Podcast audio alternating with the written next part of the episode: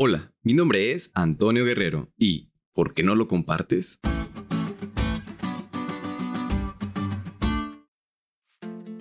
Esta pregunta la escuché hace poco de una mamá que se la decía a su hijo de cuatro años.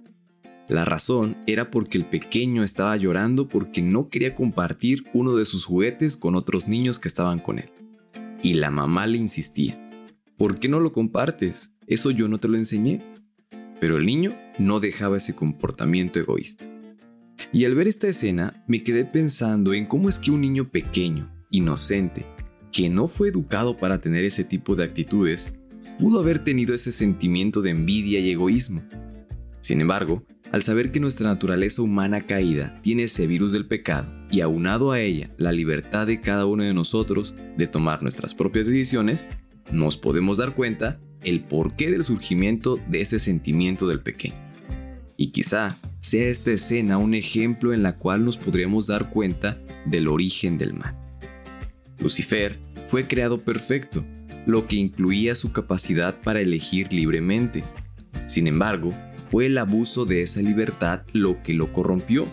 Y si bien no podemos entender aún el misterio del surgimiento del pecado, porque intentar explicarlo nos llevaría a tratar de encontrar una razón y un justificativo, sí podemos entender la causa de ello, el cual tiene su origen en el egoísmo y la ingratitud. Lucifer no estaba satisfecho con la forma en que Dios lo había creado y honrado, y abandonó su gratitud por Dios y deseó recibir más reconocimiento del que realmente merecía.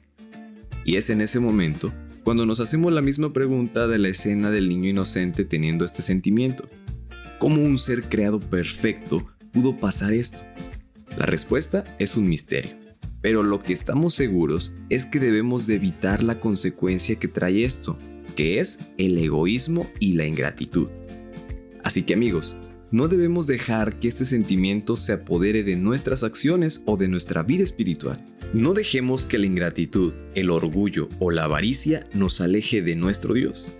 Al final de los tiempos, en aquel día, cuando el juez se sentará, se abrirán los libros y será evidente para todos que no hay ni nunca hubo ninguna causa para el pecado.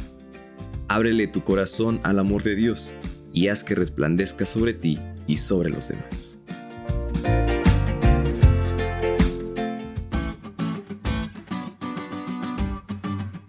¿Te diste cuenta de lo cool que estuvo la lección? No te olvides de estudiarla y compartir este podcast con todos tus amigos. Es todo por hoy, pero mañana tendremos otra oportunidad de estudiar juntos.